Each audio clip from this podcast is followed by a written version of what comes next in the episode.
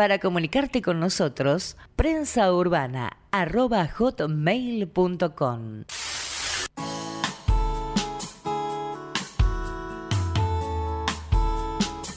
Prensa Urbana. Prensa Urbana. En Ecomedios, AM 1220. La diabetes, enfermedad que la conocemos, la sentimos nombrar, la sufrimos, vemos cómo la sufre algún familiar. Ha habido siempre bastante información al respecto. ¿Alcanza? A mi entender no. Yo creo que hace falta mucha más información. Y para tenerla, vamos a dialogar con el doctor Hugo Salabria, jefe de la clínica diabetes del Instituto Cardiovascular de Buenos Aires y es jefe del programa de prevención cardiovascular. Muy buenas tardes, doctor Salabria. José Bouza le habla. ¿Qué tal? ¿Cómo está? Muchas gracias. Gracias por la invitación a charlar de este tema que es tan importante. Bien, yo estaba leyendo en relación a este tema que eh, la diabetes afecta a, muchísima gente y aparte que va de aumento. Y yo digo, bueno, como los adelantos de la ciencia, sin embargo, eh, es una enfermedad que sigue creciendo. Sí, eh, es cierto, y es un tema realmente que nos preocupa y ocupa. Eh, lo que estamos observando es que año tras año hay un incremento en la prevalencia de diabetes, es decir, cada vez más personas en nuestras comunidades eh, desarrollan diabetes y las estimaciones, eh, esto es no solo un problema local en Argentina, sino a nivel global, y, y se estima que en los próximos 25 años se va a incrementar un 50% más de personas que van a estar viviendo con diabetes. Así que este es un tema central a, a tomar eh, para evitar esto, este trastorno metabólico que luego se acompaña de otras complicaciones en la salud. Y, y, digamos, ¿y por qué hay un incremento? Bueno, eh, en, en, parte es por el envejecimiento de nuestra población, cada vez eh, vivimos más tiempo y eso, bueno, puede hacer aparecer eh, con mayor probabilidad estos trastornos. Pero hay otro elemento y factor que es muy importante en este incremento de diabetes en el mundo, que es, la, es el exceso de peso y la obesidad. Eh, vemos que también año tras año nuestras sociedades incrementan su peso, hay mayor porcentaje de pacientes con exceso de peso, con exceso de peso inclusive en grados de obesidad, y esto trae aparejado, por supuesto, el desarrollo de otras complicaciones metabólicas como es la diabetes. Y los medios electrónicos que ayudan justamente al sedentarismo. Claro, bueno, el por qué los, eh, digamos, hay un incremento de peso es multicausal. Por un lado, eh, eh, el, incremento de las calorías, de, la ingesta, de la cantidad de calorías en, de, las personas, eh, con productos manufacturados eh, con eh, hipercalóricos. Eh, por otro lado, como muy bien dice, el, la reducción de la actividad física. Se estima que en nuestra comunidad, en Argentina, entre aproximadamente el 40 a 50% de las personas son sedentarias, es decir, que observemos que el sedentarismo sumado a un incremento en la ingesta, bueno, esto favorece el desarrollo de este exceso de peso que después termina generando, entre otras cosas, diabetes. ¿Por qué se hace tanto hincapié eh, el, la afectación que hace al sistema cardiovascular la diabetes? Bueno, eh, es muy interesante esto. Dos motivos. Por un lado, eh, lamentablemente, en la mayoría de los casos, la diabetes no genera ningún síntoma. Por lo tanto, recordemos que eh, diabetes es un conjunto de enfermedades que se caracterizan por tener el, la glucosa elevada en sangre, es decir, el azúcar elevado en sangre, ¿no? Bueno, la, la gran mayoría de los pacientes que hoy viven con diabetes eh, pueden tener valores de glucosa elevados y no presentar ningún síntoma. Esto hace que se retrase mucho eh, el diagnóstico apropiado. De hecho, se cree que entre un 30 o más, inclusive por ciento de los pacientes con diabetes desconocen que tienen la enfermedad. Por lo tanto, no se tratan de forma oportuna.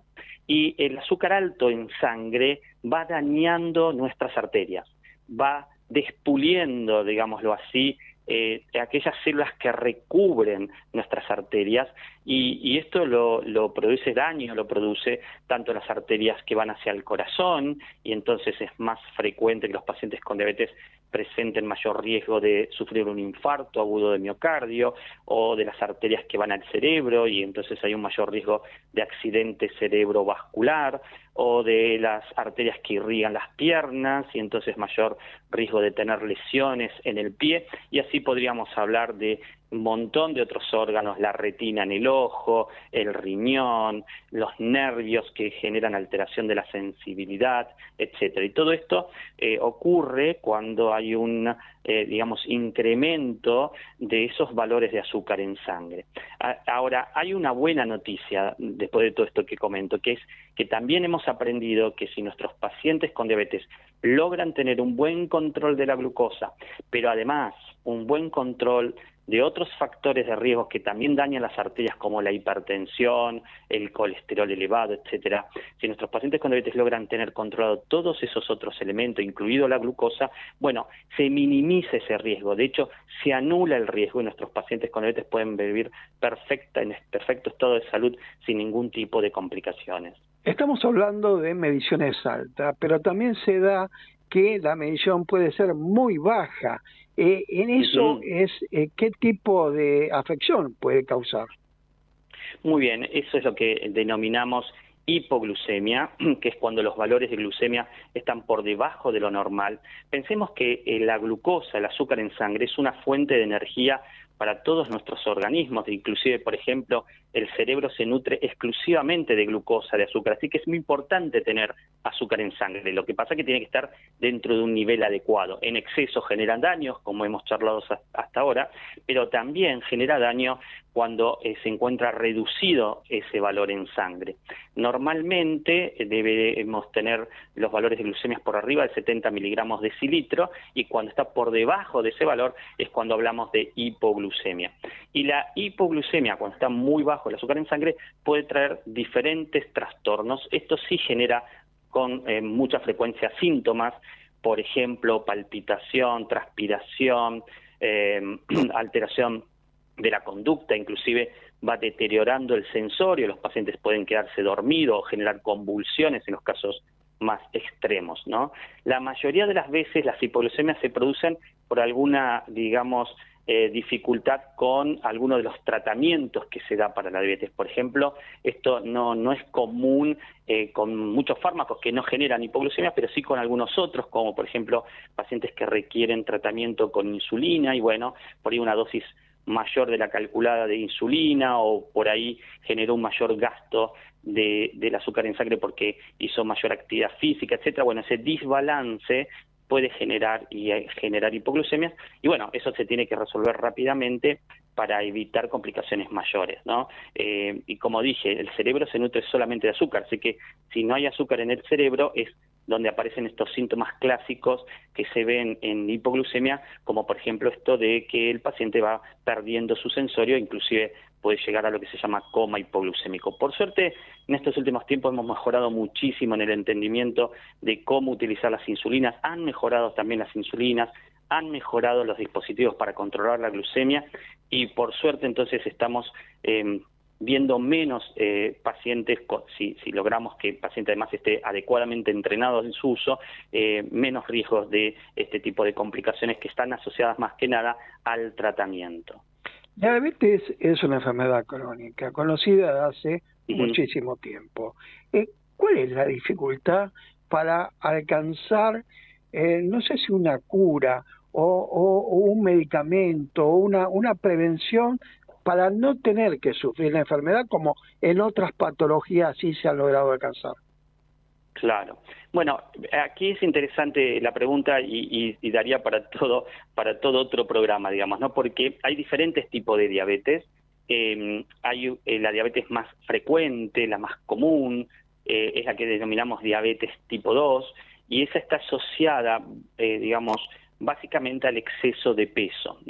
Es la que aparece cuando hay exceso de grasa y, ese exceso de peso genera que nuestro propio cuerpo empiece a producir más azúcar y se establece la diabetes. También tiene otros, digamos, eh, otros mecanismos por los cuales se produce este tipo de diabetes, la diabetes tipo 2 la más frecuente, cuestiones que tienen que ver con ciertas predisposición genética, etcétera. Entonces, este tipo de diabetes es completamente prevenible porque, como decía, eh, se produce secundario un exceso de peso. Por lo tanto, si logramos desde chiquitos implementar estilos de vida saludables, como un plan alimentario saludable, con mayor ingesta de eh, fibras, de verduras, de frutas, menor ingesta de productos manufacturados, moderar el consumo de, eh, harinas o hidratos de carbono, etcétera, eh, sumado a si, digamos, nuestras, nuestros pacientes, nuestras personas logran moverse. Fíjense que no estamos hablando de, de, hacer eh, 10 kilómetros por día, ojalá todos pudiéramos, pero con 150 minutos de actividad física por semana ya podemos prevenir el desarrollo de diabetes. Es decir, que ese tipo de diabetes es completamente prevenible. El talón de Aquiles es que la prevención pasa por nuestro estilo de vida y esto es donde tenemos que tratar de modificar, ya digamos, logrando ya desde chicos nuestros hijos, nuestros nietos, nuestros sobrinos que logren esos cambios eh, en, en, su estilo de vida. Eh, después está el otro tipo de diabetes, que es la diabetes tipo 1. Allí, eh, que es la menos frecuente, en donde lo que ocurre es una falla directa de la célula productora de insulina de nuestro propio organismo, eh, generalmente ocurre en la adolescencia, en la niñez, aunque puede haber diabetes tipo 1 también en otro momento de la vida, y el por qué se produce esto es todavía algo que estamos estudiando, todavía no nos queda muy claro y por lo tanto aquí no tenemos tantas medidas preventivas. Pero bueno, no es el tipo de diabetes más frecuente. Por lo tanto, en síntesis, La diabetes tipo 2, que es la diabetes más frecuente, es una patología que podemos prevenir con modif- modificando nuestros hábitos alimentarios y realizando actividad física. Doctor Hugo Sanabria, agradecidos que nos haya traído este tema. Eh, vamos a hacer probablemente otro programa para, para poder ampliarlo, Eso, esos detalles que nos fueron quedando, esas dudas que van surgiendo y que sirve para eh, educar, porque un hábito de vida no se cambia en forma muy sencilla, pero sí hay que iniciarlo. Así es, totalmente de acuerdo y quedo a su disposición para futuros encuentros. Gracias, muy buenas tardes. Urbana. Información y opinión.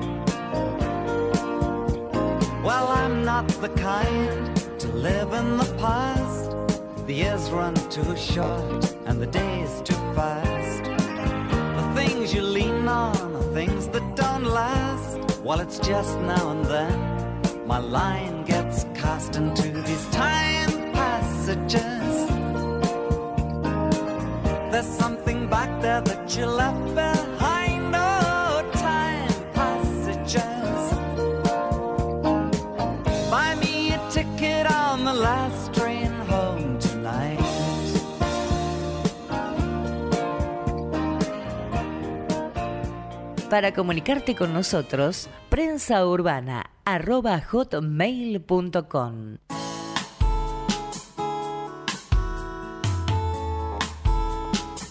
Prensa Urbana. Prensa Urbana. En Ecomedios AM 1220. La justicia para la gente suele ser algo desconocido, algo engorroso, que lleva tiempo y a veces no se recurre a una, eh, a una denuncia porque probablemente sea más costoso y lleve mucho más tiempo que lo que se quiere reclamar. Hay, hay una propuesta por el doctor Román Alberto West, abogado y socio fundador de Ratio Consultores, magíster en Derecho Administrativo y magíster en Política, Ciencia y Tecnología, eh, quien nos va a contar en qué consiste esta propuesta y en qué facilitaría para la llegada de la gente en general a hacer sus reclamos judiciales. Muy buenas tardes, doctor West. José Bausa le habla. Buenas tardes, José. Eh, muchas gracias por la oportunidad de comunicarme con usted y con su audiencia. Bien, en esta oportunidad ya hemos hecho notas por otros eh, proyectos, por otras inquietudes que, que él tiene. Eh, ¿De qué se trataría esta justicia digital como una solución rápida y eficaz a conflictos de menor cuantía? Mire, yo vengo estudiando, como usted me viene siguiendo, algunas aplicaciones de la tecnología moderna, de las plataformas de comunicación y eh, en base a ellas buscar soluciones para la gente. Eh, hay una distancia muy grande hoy entre la justicia civil y comercial eh, con los problemas de la gente. Tanto el Poder Judicial como el Poder Político ha perdido la dimensión de lo que le cuesta a la gente eh, ahorrar para comprar un aire acondicionado, un teléfono inteligente, un televisor, una heladera, o solucionar un pequeño accidente de tránsito eh, o alguna cuestión de vecindad. Eh, esos pleitos metidos en, el procedimiento judicial hoy vigente, los códigos procesales, son pleitos que demoran cuatro, cinco, seis años y cuando la solución llega, eh, eh, evidentemente la justicia tardía no es justicia. Ya nadie quiere el aire, el aire acondicionado que necesita hoy o la plancha que necesita hoy para dentro de seis años. Eso genera mucha frustración, genera mucho, digamos, resentimiento en la gente y les disminuye el poder adquisitivo. La propuesta es generar una justicia digital usando las plataformas de comunicación existentes, convirtiendo los mediadores autorizados eh, por el Ministerio de Justicia Nacional en jueces de primera y única instancia que puedan primero mediar en el conflicto y después resolver, recibiendo la prueba, todo digitalmente, en una sentencia que sería solo apelable a los jueces de primera instancia por alguna nulidad en el proceso. Eso eh, permitiría resolver eh, estos conflictos en un tiempo muy corto y de manera eficaz, dándole una sentencia ejecutiva a la gente para que pueda reclamar a las empresas.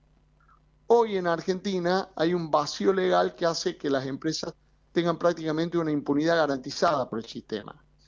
Los tribunales de consumo no, no están funcionando porque las multas que aplican eh, se demoran años en instancias recursivas y cuando la condena es muy baja. El daño punitivo que aplica la justicia comercial o la justicia civil no hace mella en las empresas por el mismo motivo. No tenemos defensor del pueblo designado, a pesar de haber cuatro o cinco fallos de la Corte Suprema ordenando esta circunstancia, eh, el Poder Ejecutivo no los cumple. Los 0800 de reclamo, eh, más del 60% no resuelven los problemas de la gente. Eh, y tampoco tenemos una acción de clase seria como para reclamar estos inconvenientes. Hay una legislada por la Corte, pero no se admiten todos los supuestos, hay, eh, digamos, cuestiones muy restrictivas al reclamo de índole patrimonial. Eh, hay una serie de problemas que impiden que la gente pueda, eh, digamos, ejercer válidamente sus derechos. Ahora, para llevar adelante un cambio como este, ¿haría falta modificación del Código Civil, del Código Comercial, acordada de la Corte? ¿Cómo, eh, se llegaría a, la puesta en marcha de un proyecto de este tipo? Yo primero eh, creo que habría que optimizar el funcionamiento de algunas de las plataformas existentes eh, para realizar este proceso, agregarle algunos servicios que, gratuitos como el asesoramiento con, digamos, de las partes mediante web digitales que puedan, digamos, acercar un asesoramiento muy preciso sobre el problema de consumo, el problema de responsabilidad civil que se tenga. Y después que esa plataforma tecnológica esté lista, sí, modificar los códigos civiles y comerciales, eh, permitiendo esta, digamos, esta justicia de menor cuantía digital y eh, en la misma ley quizás otorgándole a los mediadores los carácter de, el carácter de juez en única instancia para estos asuntos con apelación a los juzgados de, de origen civil y comercial, ¿no? Eh, sería una reforma bastante, digamos, resuelto el problema tecnológico, una reforma bastante fácil de hacer legislativamente. Sí, y útil de, si se lleva adelante. Eh, con respecto a esto, ¿qué, qué piensa eh, que eh, estimarían las asociaciones de defensa del consumidor sobre la utilidad? Yo creo que las asociaciones de defensa del consumidor apoyarían esta, esta idea.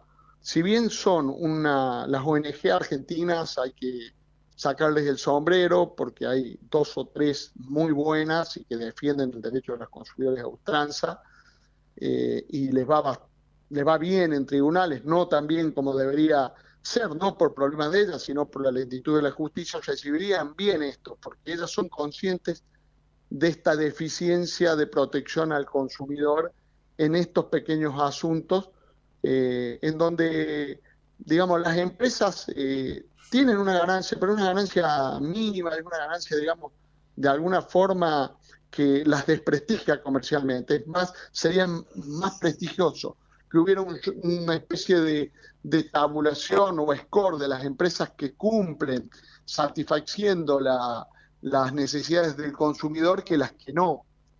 Me parece que eh, eh, sería algo muy bueno para las asociaciones del consumidor y para las empresas.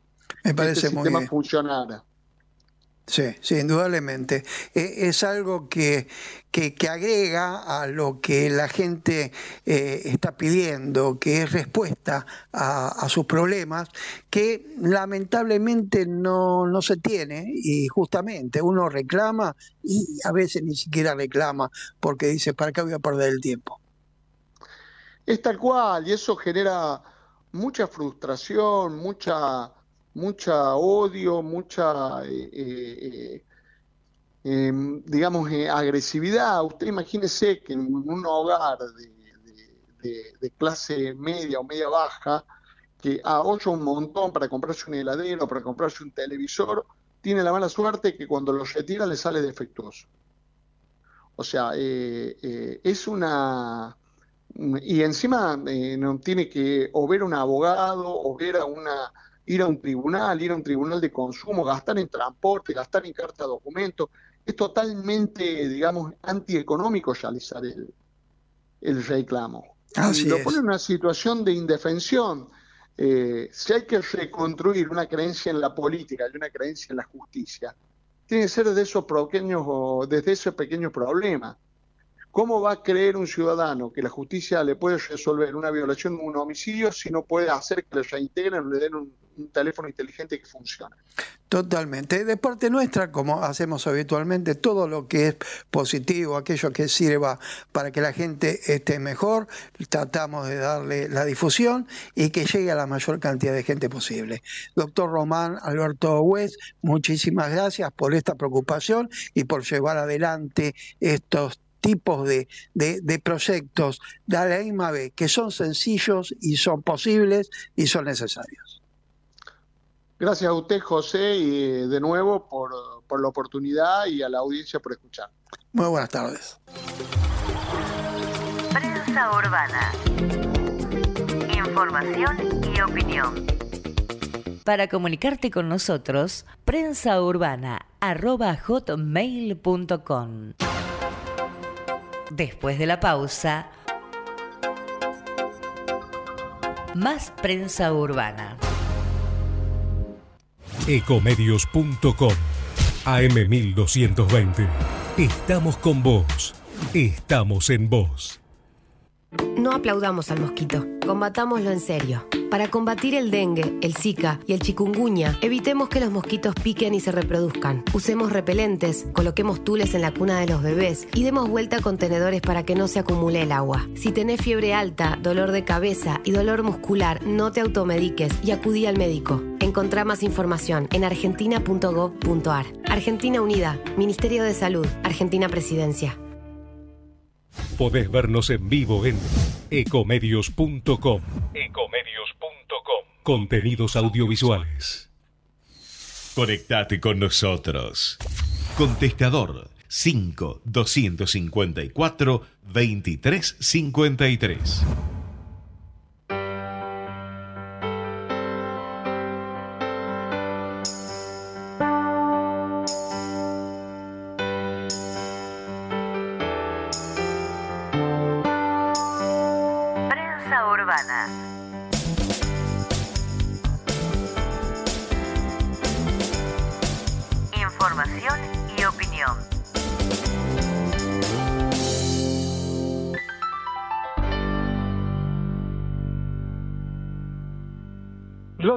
Octubre se celebra el Día Mundial de la Lucha contra el Cáncer de Mama.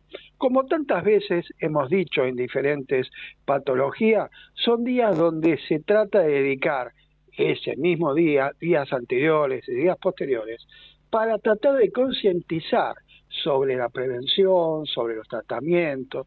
Hoy vamos a hablar justamente sobre el cáncer de mama con la doctora María Eugenia Azar, jefa del Departamento de Mastología del Instituto de Oncología Ángel Rafo. Muy buenas tardes, doctora Azar. José Bouza le habla. Buenas tardes, un gusto estar con ustedes. Bueno, doctora, usted nos contará qué es lo que desean transmitir en este momento, como marcaba, en el sentido de, yo creo que de detección, eh, prevención y tratamiento. Eh, bueno, es, es importante, eh, como vos bien decías al principio, que estos días que conmemoramos eh, el día del cáncer de mama o de alguna otra patología es justamente para concientizar a la población de diferentes tipos de enfermedades, ya sea su prevención, su tratamiento. En el cáncer de mama lo que tenemos que decir que es una enfermedad muy prevalente, es decir, que hay muchos casos de cáncer de mama por año, no solo en la Argentina, sino en el mundo. Se calcula que hay más de dos millones de casos de cáncer de mama en el mundo y la Argentina tiene alrededor de 19 mil casos por año también. Eh, no, es no es un cáncer de los más mortales, pero también tiene una mortalidad importante y por eso es importante que concienticemos a la población para que hagan sus chequeos y sus controles periódicos para poder detectar esta enfermedad cuando todavía no da síntomas. Doctora, cuando uno con... Sí. Sí, disculpe, la voy a interrumpir en algún momento de este, de este Sí, no hay diálogo. problema. Eh, donde, ¿cuál es el origen? Porque creo que con tantos adelantos que ha tenido la, ciencia, y más en los últimos años, eh, una patología como el cáncer de mama, ¿se ha podido detectar eh, cuál es el origen genético, el origen, eh, no sé, de, de la vida diaria que lo puede provocar? Bueno, en realidad es muy buena tu pregunta. No se sabe cuál es el origen. Hay factores de riesgo. Los factores de riesgo, los dos primordiales, son ser mujer y cumplir años.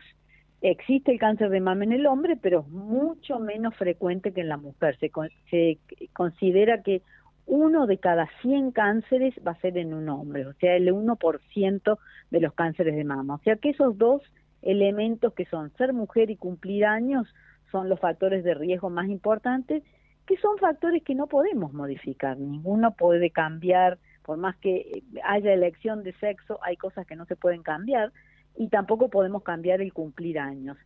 Sí hay otros factores de riesgo que son modificables. ¿Cuáles son? Por ejemplo, el tema del sobrepeso. Eh, el- en la grasa se metabolizan mucho las hormonas.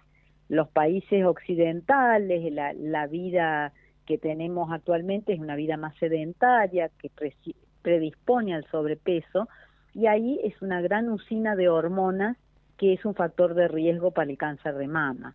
Después, la alimentación, una alimentación rica en grasas, eh, también es predisponente. Eh, las mujeres ahora este, posponemos la maternidad y tenemos mucho menos hijos que, que 100 años atrás. Eso también es un factor de riesgo. Las, las mujeres que tienen más hijos y que han amamantado mucho a sus hijos, eso disminuyen el riesgo.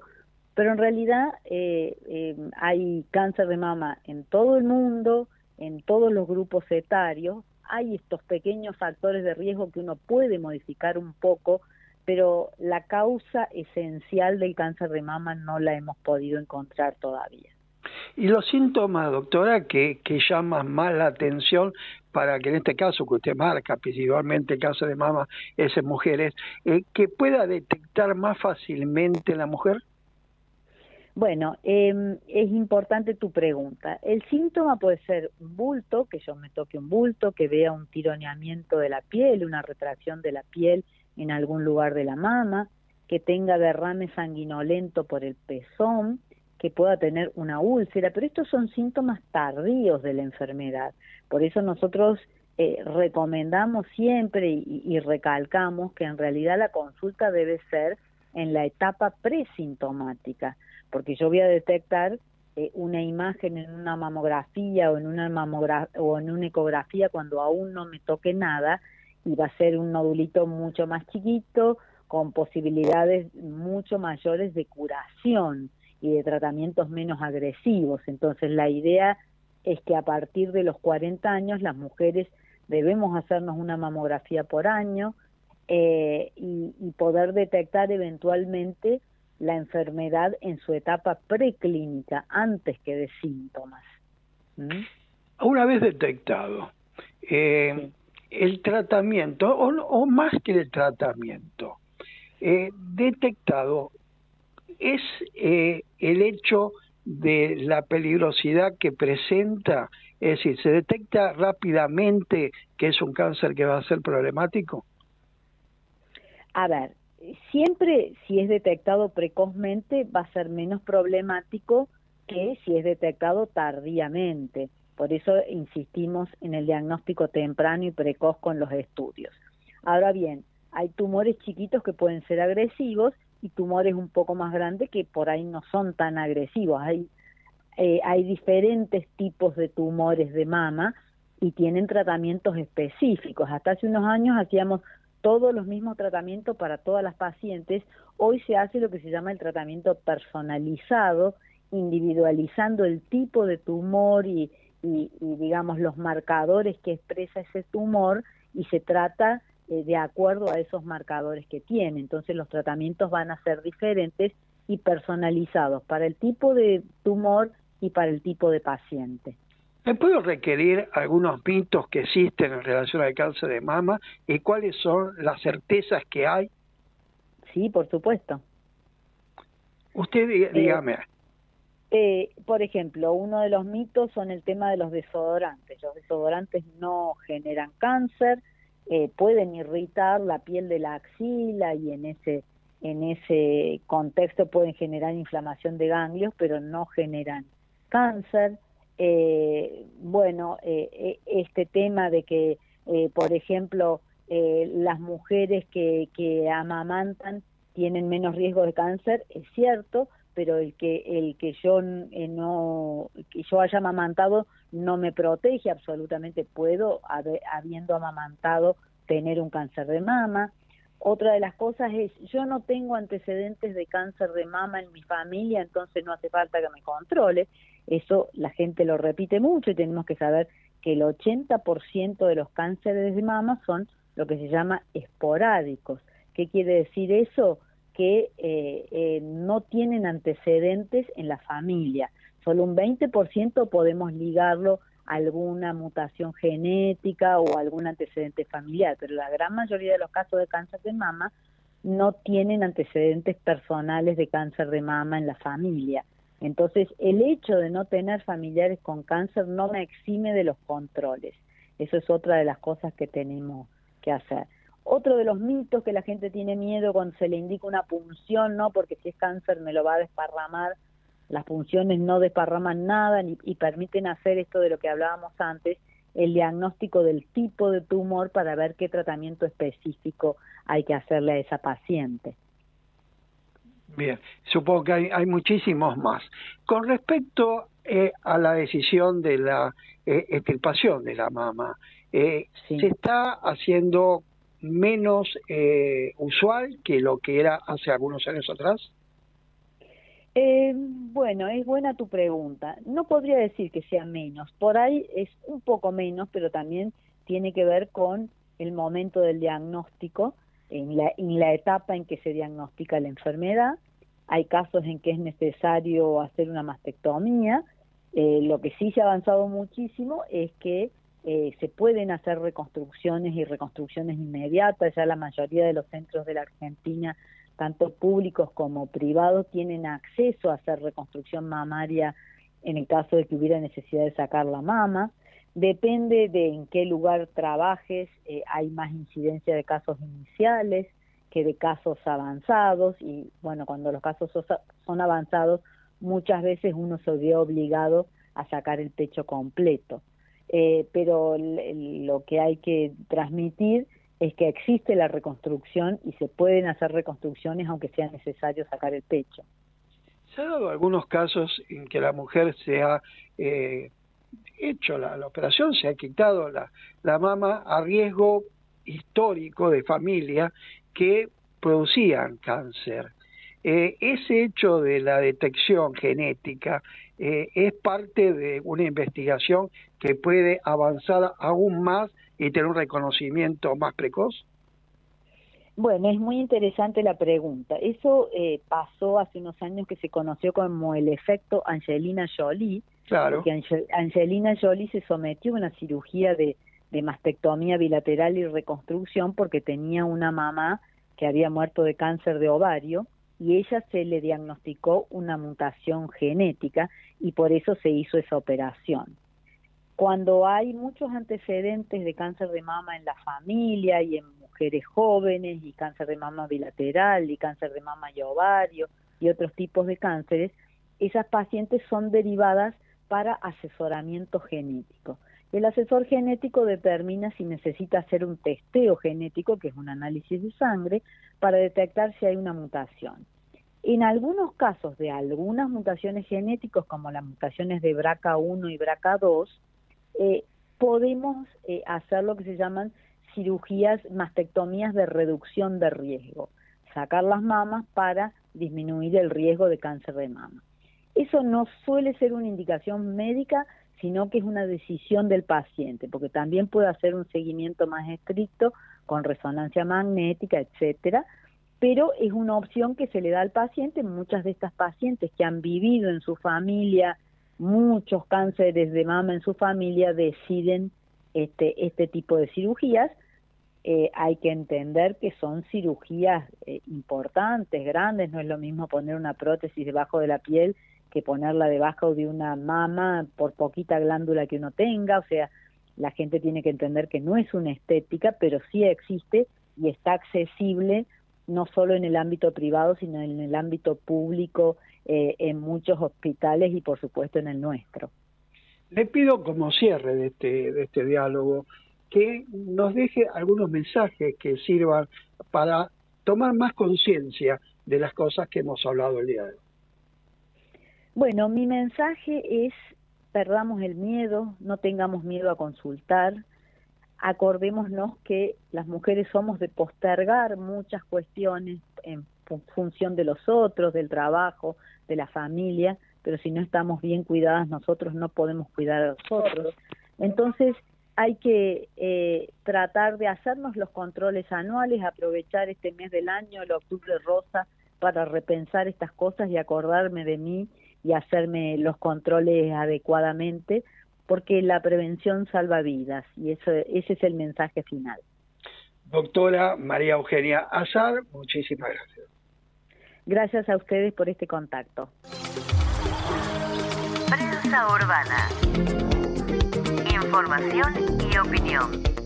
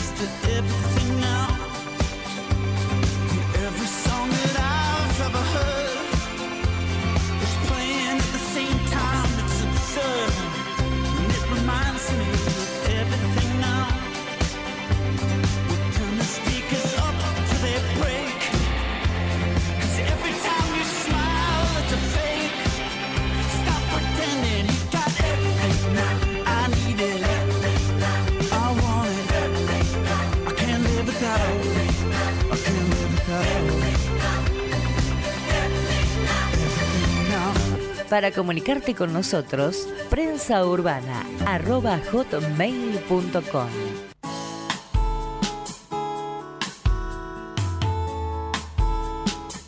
Prensa Urbana. Prensa Urbana. En Ecomedios AM 1220. Es importante que las empresas tengan una comunicación fluida con la gente.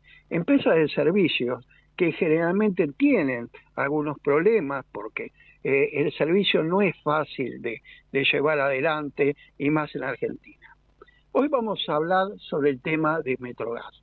Eh, Metrogas, una empresa de las más importantes del país, eh, la principal en el suministro de, gas, y que ha realizado un reporte de sustentabilidad, el cuarto re- reporte en cuestión que viene realizando en esta ocasión, correspondiente a un periodo de los años 21 y 22 próximos pasados. Eh, en línea Viviana Barilá, jefa de Asuntos Públicos y Sustentabilidad de Metrogas. Muy buenas tardes, Viviana. José Bouza habla. Hola José, muy buenas tardes. Eh, Viviana, estos informes que vienen eh, presentando la, empresa, eh, ¿qué objetivo tienen? Bueno, principalmente el objetivo de los reportes de sustentabilidad son una forma, como bien decías en tu introducción, de mantener a la empresa en contacto y comunicación con sus distintos públicos de interés, eh, ya sea clientes, eh, empresas eh, del sector, eh, población en general. La idea es dar a conocer de manera transparente y clara todo lo que hace a la gestión del negocio de la compañía. Bien, ¿y cómo eh, lo están transmitiendo y qué es eh, puntualmente lo que tienen para informar? Bueno, ¿cómo lo estamos transmitiendo? Básicamente nosotros estamos dando a difundir nuestro reporte de sustentabilidad por distintos medios, principalmente pueden acceder a la página web a través de sustentabilidadmetrogas.com.ar, perdón, sustentabilidadmetrogas arroba metrogas.com.ar, donde ustedes pueden acceder ahí, eh, leer un resumen y también descargar el informe completo.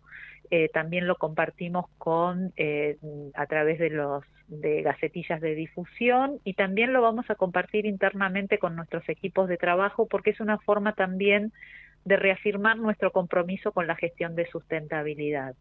Esto para nosotros es un gran esfuerzo y es un compromiso y una responsabilidad de continuidad, como bien decías, es nuestro cuarto reporte y lo que volcamos ahí es toda la información que hace a la gestión vinculada a los temas ambientales, a la sociedad y a lo que tiene que ver con la go gobernanza del negocio. Eh, nosotros tomamos como parámetro todo lo que tiene que ver con la Agenda del Desarrollo Sostenible establecida por Naciones Unidas en 2015, eh, con objetivos trazados al año 2030 y eso es un marco muy importante para nosotros porque nos permite medir de qué manera nosotros contribuimos al desarrollo sostenible de la sociedad. Como empresa de servicios, lo que tratamos de hacer es reflejar ahí nuestros compromisos, nuestros valores corporativos, principalmente con lo que tiene que ver con seguir siempre garantizando un servicio eh, de calidad, eh, confiable, seguro, eh, la seguridad de las personas, tanto los que trabajan como nosotros como la de nuestros clientes, eh, el vínculo con la comunidad, que es un tema sumamente importante para nosotros porque es una forma de transmitir nuestra experiencia, nuestro conocimiento y que la gente conozca las características de una empresa de servicios que es eh, habitual para ellos como usuarios. De acuerdo. Esto es desde la eh, generalidad. Desde lo específico, ¿qué puntos puedes remarcar para comunicar a los oyentes?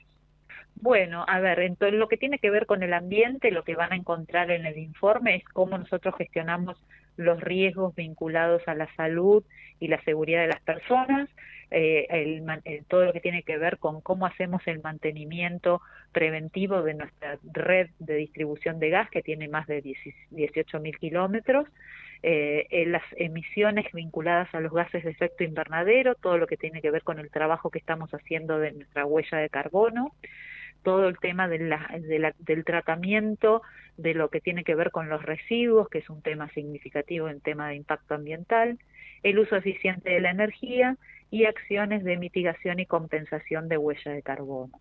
Eso en cuanto a ambiente. En cuanto a sociedad, lo que tratamos de ahí es contar un poquito las prácticas que implementamos en materia de seguridad e higiene para nuestros colaboradores, colaboradoras y contratistas, todo lo que es la, la la gestión en cuanto a la calidad del servicio que brindamos, el vínculo y la cercanía con nuestros clientes, todo lo que tiene que ver con lo que un poco la pandemia aceleró, que es el proceso de digitalización para hacer más accesible y más dinámico el vínculo con la compañía, ya sea para trámites operativos o trámites comerciales, todo lo que tiene que ver con la capacitación, la formación de nuestros colaboradores y colaboradoras, la gestión de la diversidad de la inclusión, que son también temas muy significativos. Nosotros contamos hoy con un comité de diversidad e inclusión integrado por distintas áreas de la compañía, donde lo que buscamos es trabajar sobre el respeto a la diversidad, a la inclusión y los derechos humanos en general, tanto para nuestros colaboradores como para los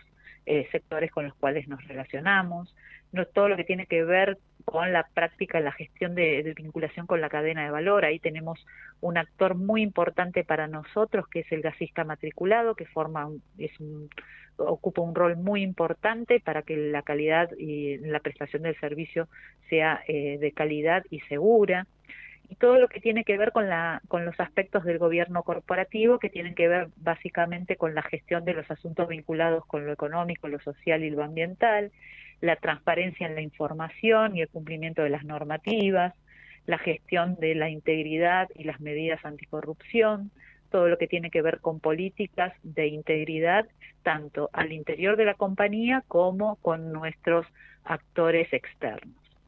Eh, tengo entendido que también han hecho hincapié en el sostenimiento que tienen de- del personal, de que el personal eh, capacitado eh, siga en la empresa.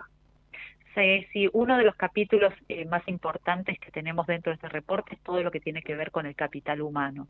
Y ahí eh, la empresa tiene un compromiso de acompañamiento en el desarrollo de todas las personas que integran la organización, desde la formación, desde el acompañamiento, eh, en, en, cuestiones que tienen que ver con beneficios, con, con, con trabajar eh, todo lo que tiene que ver con la flexibilización, bueno, todo lo que tiene que ver con el teletrabajo que hoy forma parte de, de lo cotidiano, es encontrar esa flexibilidad que haga que las personas que trabajan en, en Metrogas tengan un equilibrio importante entre su vida personal y su vida laboral.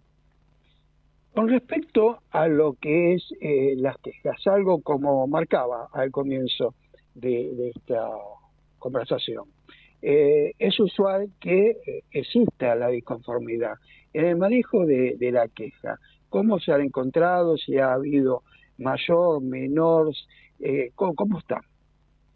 La verdad es que eh, nosotros eh, lo que estamos, lo que hemos generado es un área hace ya varios varios años y que es un área que nos permite, que tiene que eh, ev- eh, evaluar esta, esta situación que tiene que ver con la- el área de experiencia cliente.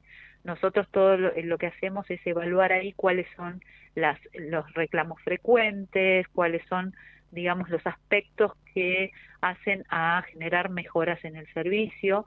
La verdad es que la estadística específica no la tengo presente en este momento, pero hemos ido evolucionando al generar también herramientas alternativas, además de la atención presencial, la atención virtual, la, la, la flexibilización en los trámites administrativos que tenían que ver, por ejemplo, con el cambio de titularidad del servicio, con el tema de altas, todo esto se fue agilizando y se fue mejorando de manera que fuera más dinámico y mucho más sencillo para el cliente. Eh, Viviana, te pido que me recuerdes en qué link pueden acercarse para ver este informe de sustentabilidad. Es sustentabilidad metrogas arroba metrogas.com.ar. Ahí pueden encontrar el informe y, mirarlo en detalle y explorar todos los aspectos que reúne, que en realidad abarca todos los aspectos del negocio. Viviana Varela, jefa de Asuntos Públicos y Sustentabilidad de Metrogas, te agradecemos que nos hayas acompañado.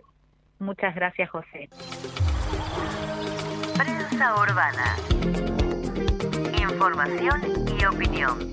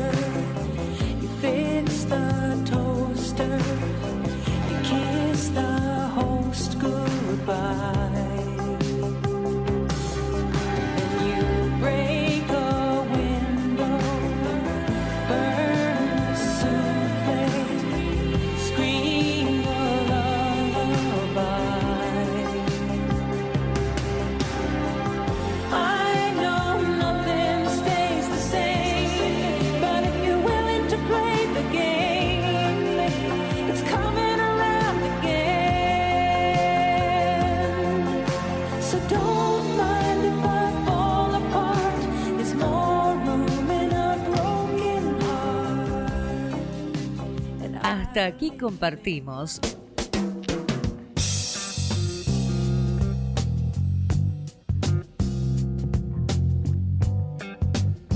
Prensa urbana.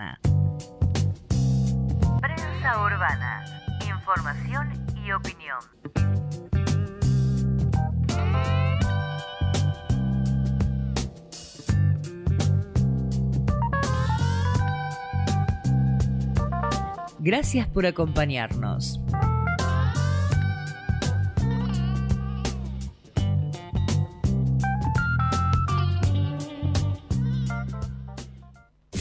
Desde Buenos Aires, transmite LRI 224, AM 1220, Ecomedios